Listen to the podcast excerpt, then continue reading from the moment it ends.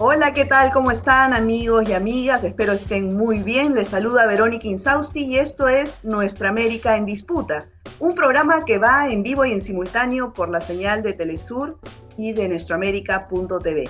Desde este momento los invitamos a que se conecten con sus preguntas, con sus comentarios sobre el tema y la entrevista que trataremos el día de hoy. Bueno, ustedes sabían que hasta ahora los países en desarrollo solamente se les ha destinado el 10% de más de 12 billones de dólares que se han gastado para enfrentar la pandemia? Pues si a esto le sumamos que América Latina y el Caribe ya venían con unos problemas muy serios de crisis económica y social, de acceso a los servicios básicos como son la educación, la salud, el agua, el desagüe, una alimentación muy deficitaria, en fin, y una larga lista de carencias, pues ¿se imaginan cómo estamos ahora, dos años después de la pandemia? Bueno, para hablar con datos concretos, en esta ocasión nos acompañan Daniela, ella es de, hasta un segundo, Daniela Verdeja, perdón, ella es economista boliviana y responsable de la investigación del Atlas de Vulnerabilidades en nuestra región. Y también está con nosotros Verónica Serafini, ella es investigadora paraguaya y especializada también en temas de género, quien además ha colaborado en esta investigación. Muchas gracias a ambas por estar aquí. Gracias eh, a ti, Verónica. Un placer eh, estar aquí con ustedes hoy. Bueno, eh, Daniela, empezamos contigo. Este mapeo que se ha realizado en 24 naciones de América Latina y el Caribe presenta una imagen completa ¿no? de todo el daño causado por la pandemia. Pero, ¿cómo llegó a esta situación nuestra región? ¿Cómo estaba antes? no sé si nos puedes hacer un pequeño eh, resumen de cómo llegamos, eh, cómo era la situación pre-pandemia. Claro que sí. Podría empezar por el tema más macro y podemos decir que nuestros países venían ya con algunos unos déficits, en algunos casos crecientes, fiscales, y además con niveles de endeudamiento que generan un peso en cuanto al servicio de deuda en los presupuestos de los gobiernos la pandemia requería que los gobiernos traten de em, atender tanto la crisis sanitaria como la económica. Entonces, esto requería que los gobiernos impulsen sus economías a través del gasto fiscal, lo que por supuesto ha ido profundizando los déficits y además incrementando la deuda. Pero si nos, si nos ponemos a pensar, por ejemplo, en el tema sanitario, teníamos ya algunas deficiencias en los sistemas de salud que han hecho que la pandemia golpee más fuerte en términos, por ejemplo, de exceso de mortalidad. Algunos datos que podría lanzar es, por ejemplo, teníamos casi dos camas hospitalarias por mil habitantes, lo que es menos de la mitad de los países desarrollados. Teníamos además una serie de dificultades en cuanto al gasto per cápita en salud, lo que incrementa el gasto privado en salud, lo que los hogares tienen que gastar cuando tienen algún evento de salud. Entonces, todo esto ha dificultado la respuesta en, por el lado de la crisis sanitaria. Y por el otro lado, podemos mencionar que la alta informalidad y además el, el cierre de, de, la economía ha hecho que, la, que el desempleo incremente y además eh, los porcentajes de población que vive en condiciones de pobreza. Ahora, eh, Verónica, ¿por qué crees que nuestra región es la más golpeada? Según esta última reunión que se ha dado en el FMI, eh, bueno, ha salido que eh, América Latina y el Caribe, pues, van a ser las regiones que más van a demorar en recuperarse, ¿no? Pero, ¿por qué crees que, que ha sucedido esto? ¿Por mala suerte o por las condiciones estructurales prepandemia?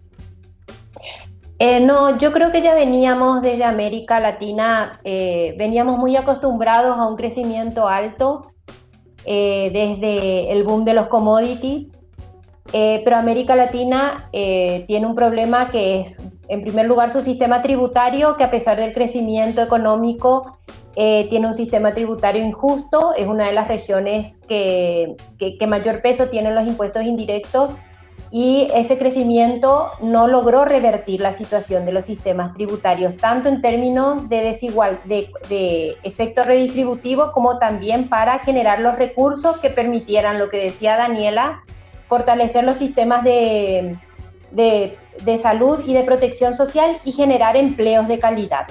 Y eh, bueno, eso se vio muy claramente. Eh, toda esta situación de precariedad del trabajo, de sistemas de salud eh, poco débiles, de sistemas de protección social fragmentados y de baja cobertura, junto con elevados niveles de desigualdad, hoy están generando lo que ya se sabía, que, que un crecimiento alto en América Latina es insostenible por los eh, por las profundas desigualdades que hay, desigualdades económicas, étnicas, entre áreas de residencia urbana y rural, entre hombres y mujeres. Eh, y bueno, eh, la bibliografía ya venía diciendo que la desigualdad era un obstáculo para, para el crecimiento económico antes de la pandemia. Ahora, Daniela, en este mapa de vulnerabilidades por país, ustedes lo han, lo han eh, digamos, especificado por país y por rubro, ¿no? Uno de los eh, principales eh, rubros es el de la alimentación, la inseguridad alimentaria, ¿no? ¿A, qué datos han podido llegar y cuáles han sido los países más afectados porque viven prácticamente de la importación de alimentos? Es cierto, ha sido una de las dimensiones que hemos incluido en el Atlas y muestra una de las vulnerabilidades importantes de nuestros países.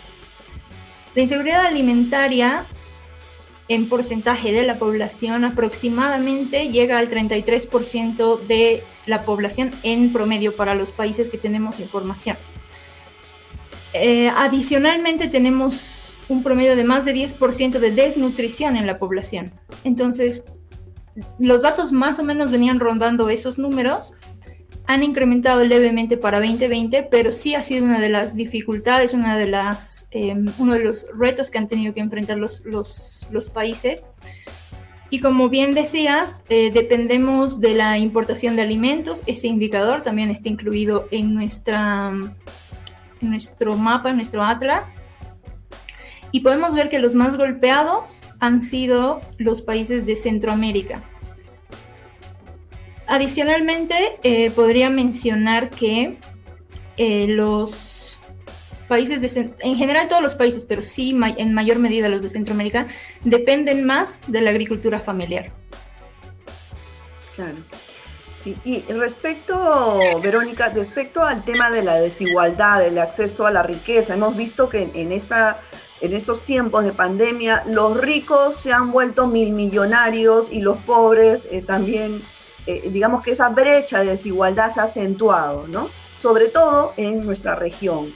Eh, ¿Qué se puede visualizar en este informe?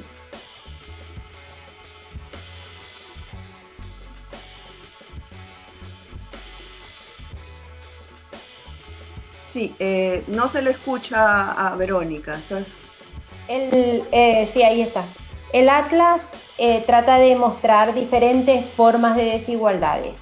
Una es la, son las, desigualdades del ingreso y de la riqueza propiamente dicha. Y también eh, incorporamos desigualdades de, género, porque justamente uno de los aspectos más importantes de esta crisis, de la crisis económica, de la crisis sanitaria, eh, se sumó a la anterior crisis ya del cuidado que venía enfrentando la región em, eh, en el sentido de, la, de, una, de, la de las desigualdades entre hombres y mujeres en lo que se refiere a las responsabilidades eh, del trabajo de cuidado y del trabajo doméstico.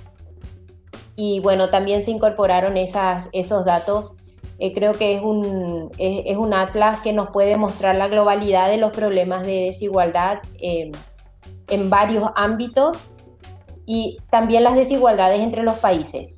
Eh, los, tenemos promedios latinoamericanos, pero también es cierto que eh, si bien el 85%, el 85 de los países latinoamericanos son de ingreso medio alto e ingreso alto, hay un rango de una distancia muy importante entre países como Uruguay y Costa Rica, por ejemplo, y los países centroamericanos. Entonces también tiene esa riqueza de poder mirar desigualdades entre países y, dentro de los países.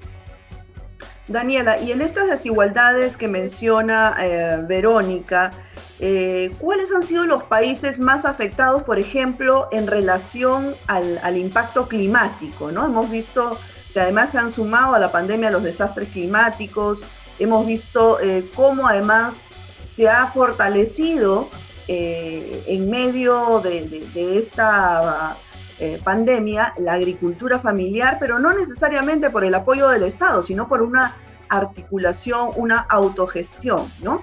Eh, y también, bueno, el tema de los, eh, la pérdida de recursos hídricos. ¿Cuáles han sido los países más afectados en ese sentido? Nuevamente vuelvo a, a, Centroamérica y aprovecho de hacer mención a los huracanes que golpearon a esos países en plena pandemia. Y en, dentro del Atlas tenemos algunos indicadores como por ejemplo el índice de mm, adaptación que lo prepara la Universidad de Notre Dame y trata de medir la vulnerabilidad y resiliencia de los países en una escala de 0 a 100. Ahí podemos ver que los países de, nuestro, de nuestra región, eh, la gran mayoría están por debajo del promedio mundial incluso. Entonces muestra que somos altamente vulnerables a shocks climáticos y al mismo tiempo que somos poco resilientes, que tenemos poca capacidad de responder ante estos eventos. Adicionalmente tenemos eh, lo que bien mencionabas, la pérdida de recursos hídricos. Eh, para atender una pandemia de estas características, el acceso al agua ha sido fundamental. Y podemos ver que los países eh, sí en mayor medida Centroamérica, pero todos los países incluidos en el Atlas muestran pérdidas de recursos hídricos eh, a lo largo del tiempo. Y esto es un desafío no solo eh, en cuanto a, la, pandemia, sino también con miras hacia adelante, ¿no? hacia lo que viene para, para todos los países. Y tenemos otros indicadores, como ya lo mencionaba anteriormente, el de agricultura familiar, que ha sido la, han sido los principales proveedores para los hogares en todos los países. Y esto asciende más o menos al 80% de, de, la agricultura está basada en agricultura familiar. Entonces, estos, estos grupos de productores son también más vulnerables a eh, shocks climáticos, shocks económicos, les es más difícil reponerse ante una pérdida. Entonces, creo que todo este conjunto de indicadores nos permite tener una mirada más, más completa, más holística de, de cada dimensión, en particular en este caso de el cambio climático. Verónica, ¿y por qué eh, se dice, bueno, que la pobreza tiene rostro de mujer? ¿Cómo ha afectado a las mujeres eh, la pandemia y cuál es el porcentaje de, pobreza que se ha aumentado en América Latina y el Caribe? Eh, bueno, hay, ¿por qué decimos que tiene rostro de mujer? Porque ya antes de la pandemia eh, muchos de los indicadores que tienen que ver con desigualdades de género eh, ya mostraban problemas. Eh, por ejemplo, las mujeres están sobre representadas en los hogares en situación de pobreza. Hay países como Uruguay, por ejemplo, donde en los hogares en situación de pobreza por cada 100 hombres hay 136 mujeres. eso, eso es grave y tiene que ver con los ingresos que tienen las mujeres. Eh, el 40% de, de, las mujeres en América Latina no tiene ingresos propios. Y eso tiene que ver con sus elevados niveles de inactividad, es decir, aún cuando estudian, ellas terminan eh, confinadas en los hogares haciendo trabajo doméstico, trabajo de cuidado, porque en América Latina prácticamente no existen políticas de, cuidado y, y los hombres tampoco se hacen cargo eh, comparten esa responsabilidad. Por lo tanto, toda esa responsabilidad eh, queda, en, queda a cargo de, las mujeres.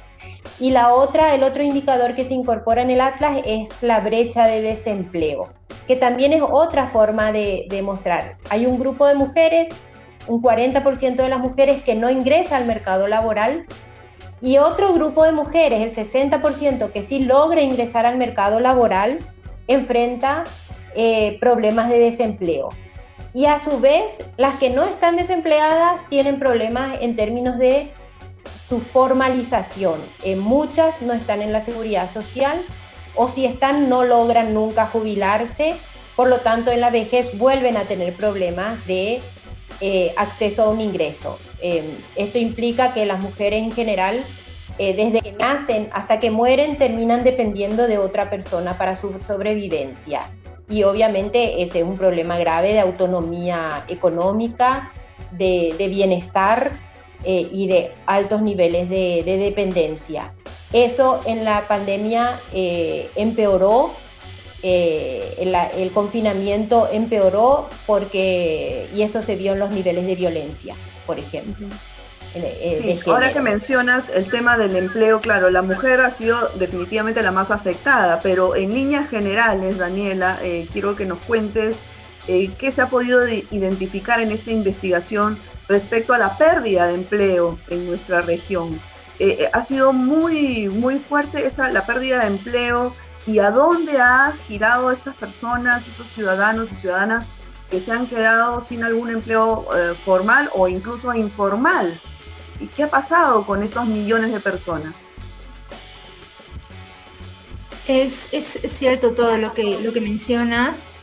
Ha habido un incremento importante en el nivel de desempleo y adicionalmente tenemos un indicador que mide la variación en el, en la en el nivel de empleo, en el número de ocupados. Entonces nos permite ver eh, ambas, ambas medidas que tratan de mirar el mismo indicador, pero podemos ver que el número de ocupados ha caído mucho más fuerte. Se ve unos incrementos mayores, perdón, unos decrementos mayores.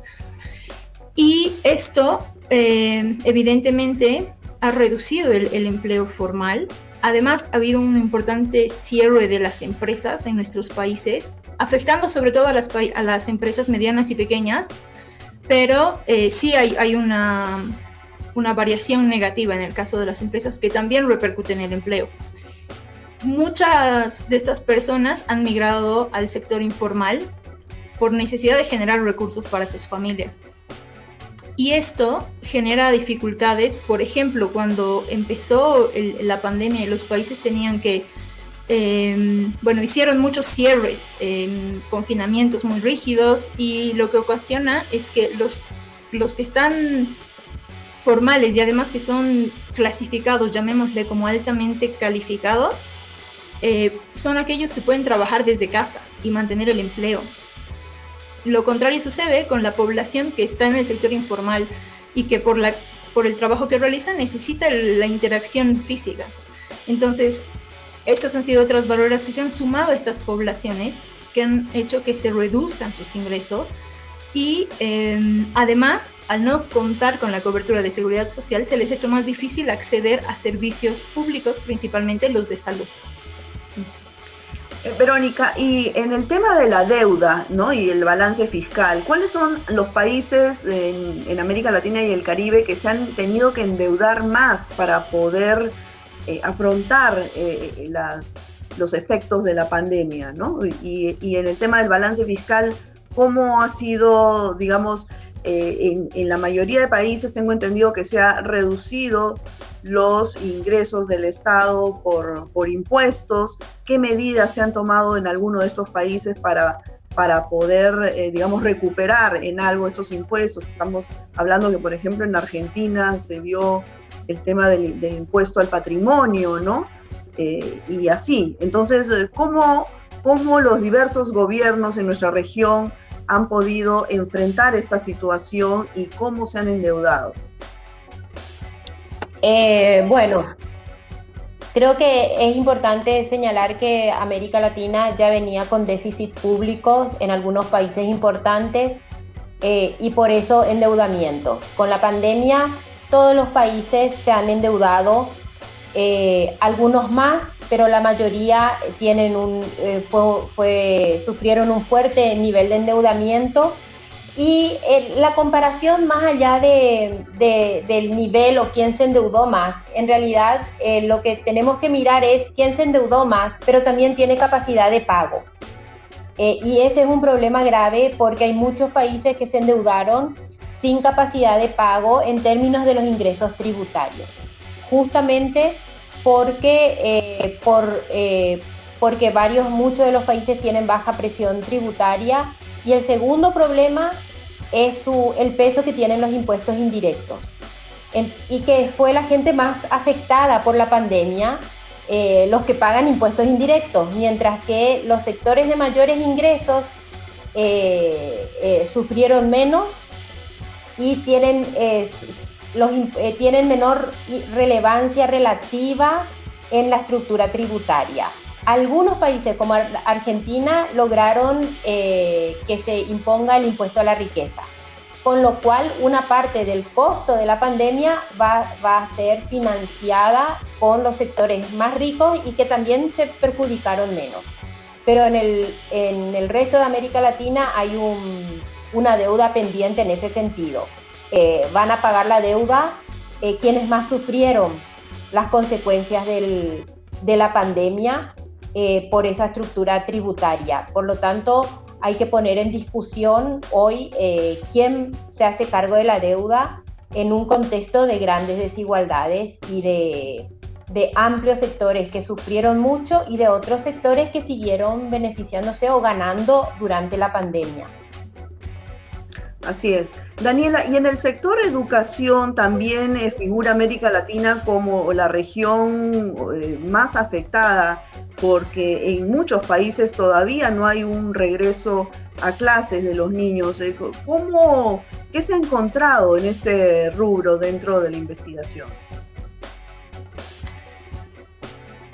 ¿Podría hablar un poco de cuál era el contexto previo? Y ahí, por ejemplo, hay un dato que nos llama poderosamente la atención y es el indicador de pobreza de aprendizaje. Quiere decir eh, qué porcentaje de niños de 10 años no logran comprender o leer un texto simple. Y nuestros eh, indicadores muestran que están entre 2 y 9 veces mayores el promedio de países con ingreso alto.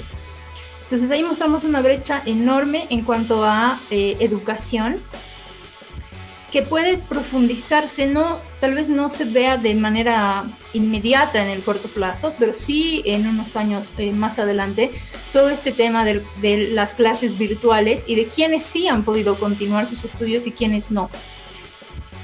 Eh, América Latina es la región que ha permanecido con mayor tiempo eh, con las escuelas completamente cerradas, acudiendo a la educación virtual. Y al mismo tiempo tenemos eh, promedios de acceso a Internet en los hogares bajos. Y hay unas brechas adicionales entre aquellos hogares con los ingresos más altos y aquellos hogares con los ingresos más bajos. Entonces, estas brechas nos muestran que el acceso a educación de manera virtual se convierte casi en un privilegio para quienes disponen de esos recursos.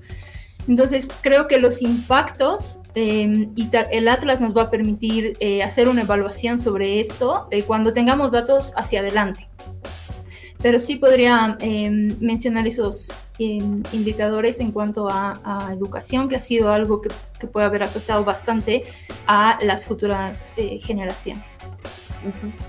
Verónica, ya como última pregunta, porque se nos ha ido el tiempo, eh, con esta, este informe sobre el Atlas de Vulnerabilidades en América Latina y el Caribe, eh, ¿qué se está haciendo? ¿Qué tipo de incidencia política? ¿Cómo se está eh, difundiendo para que los diversos estados puedan tomar medidas al respecto?